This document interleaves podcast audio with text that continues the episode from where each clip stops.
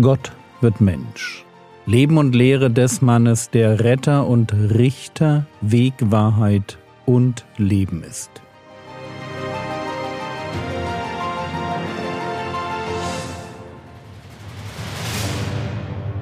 Episode 131 Die Heilung eines Gelähmten Teil 2 Ich hoffe, ihr erinnert euch noch, wo wir stehen geblieben waren. Vier Freunde bringen ihren gelähmten Kumpel zu Jesus, damit der ihn heilt. Und als sie nicht durchkommen, decken die kurzerhand das Dach des Hauses ab, in dem Jesus sitzt, und lassen den Gelähmten von oben durch das Loch hinab. Zwei Dinge waren mir letztes Mal wichtig. Erstens, Glauben kann man sehen und er sieht oft genug ein wenig verrückt aus. Zweitens, es geht in dieser Geschichte gar nicht primär um den Glauben des Gelähmten, sondern um den Glauben seiner Freunde. Glauben hat also nicht nur eine private, sondern öfter mal auch eine gemeinschaftliche Seite. Bis dahin. Folgen wir nun den Ereignissen weiter, denn jetzt wird es für die dabei sitzenden Pharisäer und Gesetzeslehrer spannend. Matthäus 9, die Verse 1 und 2. Und er stieg in ein Boot, setzte über und kam in seine eigene Stadt. Und siehe, sie brachten einen Gelähmten zu ihm, der auf einem Bett lag. Und als Jesus ihren Glauben sah, sprach er zu dem Gelähmten, Sei guten Mutes, Kind, deine Sünden sind vergeben. So, das war mal eine überraschende Wendung, oder? Jeder würde doch erwartet haben, dass Jesus diesen Gelähmten heilt. Aber nein, sei guten Mutes, Kind, deine Sünden sind vergeben. Was an und für sich ja tatsächlich wichtiger ist als eine Heilung, aber die Formulierung ist trotzdem überraschend. Aber halten wir erst einmal fest. Vergebung ist dort, wo Glauben ist, ganz grundsätzlich. Wo echter Glaube an den Herrn Jesus ist, genau dort findet sich Vergebung. So wie Petrus es später im Haus des Heiden Cornelius formuliert. Apostelgeschichte Kapitel 10 Vers 43 Diesem geben alle Propheten Zeugnis, dass jeder, der an ihn glaubt, Vergebung der Sünden empfängt durch seinen Namen. Jetzt ist es ja grundsätzlich nichts Besonderes, wenn ein Mensch einem anderen Menschen vergibt. Jesus fordert uns direkt dazu auf. Markus 11, Vers 25 Und wenn ihr steht und betet, so vergebt, wenn ihr etwas gegen jemand habt, damit auch euer Vater, der in den Himmeln ist, euch eure Übertretungen vergibt.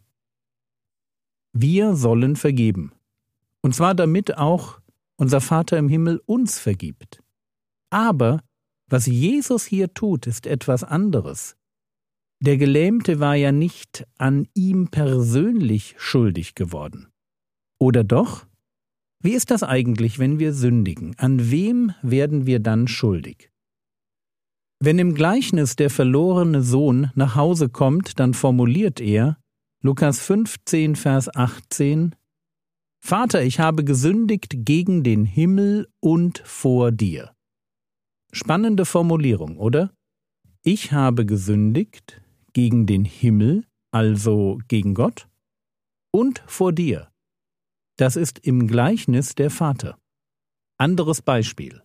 Als die Frau des Potiphar den Josef verführen will, da sagt der abwehrend, wie sollte ich dieses große Unrecht tun und gegen Gott sündigen? Hoppla, bedeutet das, dass jede Sünde gegen Menschen, im Fall von Josef gegen seinen Chef, den Potiphar, weil er ja in dessen Ehe einbricht, wenn er mit seiner Frau ein Verhältnis anfängt, dass jede Sünde gegen Menschen auch immer eine Sünde gegen Gott ist? Antwort Ja, genau das. Jede Sünde gegen einen Menschen ist auch eine Sünde gegen den Gott, der diesen Menschen gemacht hat und diesen Menschen liebt. Wenn wir uns also die Frage stellen, ist der Gelähmte mit seiner Sünde, was auch immer das war, das wissen wir ja nicht. Also war der Gelähmte schuldig geworden an dem Herrn Jesus. Dann müssen wir irgendwie sagen, ja, das war er, weil der Herr Jesus niemand anderes ist als Gott selbst. Wenn Jesus also dem Gelähmten Vergebung zuspricht, sei guten Mutes Kind, deine Sünden sind vergeben, dann spricht er ihm göttliche Vergebung zu. Persönlich war der Gelähmte nicht an dem Rabbi Jesus aus Nazareth schuldig geworden, aber als Gott in Gestalt eines Menschen kann Jesus dem Mann, dessen Glauben er sieht, natürlich trotzdem Vergebung zusprechen. Nur dass genau das wiederum nicht allen gefällt. Matthäus 9, Vers 3 und siehe, einige von den Schriftgelehrten sprachen bei sich selbst, dieser lästert. Und der Gedanke ist naheliegend.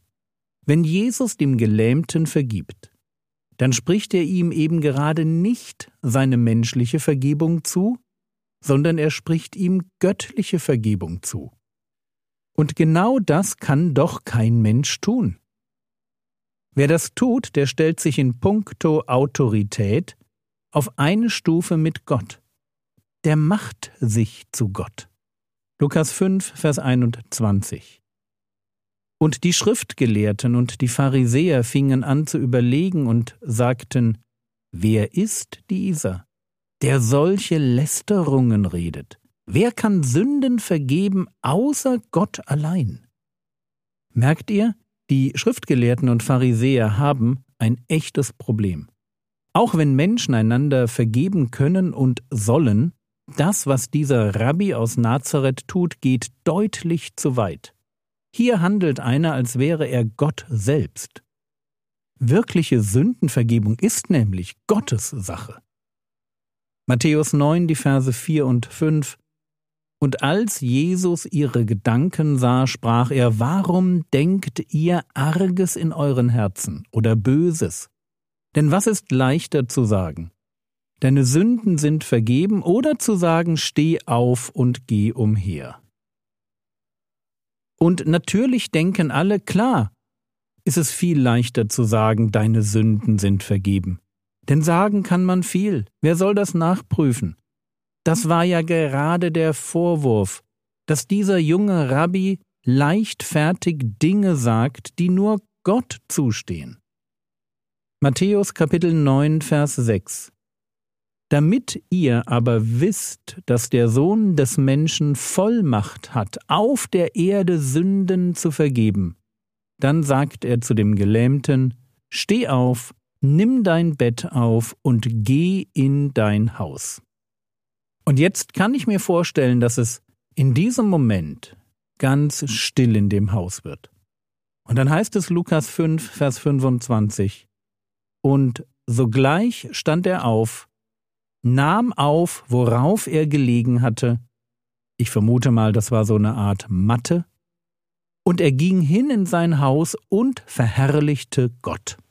Ein Wunder, ohne Zweifel, dass ein Gelähmter einfach aufsteht und dann nach Hause geht, ganz ohne monatelange Physiotherapie, ein Wunder und ein Zeichen. Und zwar dafür, dass Jesus die Wahrheit sagt. Er hat als Sohn des Menschen, das heißt als Messias, tatsächlich Vollmacht auf der Erde, Sünden zu vergeben. Lukas 5, Vers 26 Und Staunen ergriff alle, und sie verherrlichten Gott und wurden mit Furcht erfüllt und sprachen, wir haben heute außerordentliche Dinge gesehen. Definitiv.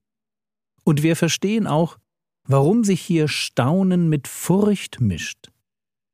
Einerseits Freude über den geheilten Gelähmten, der nicht nur gesund geworden war, sondern dem auch seine Sünden vergeben wurden, aber dann mischt sich in den Lobpreis auch Ehrfurcht und Respekt vor diesem Rabbi, der nicht nur Wunder tut, sondern der auch solche Vollmacht besitzt, wie sie in puncto Sündenvergebung eigentlich nur Gott selbst zusteht.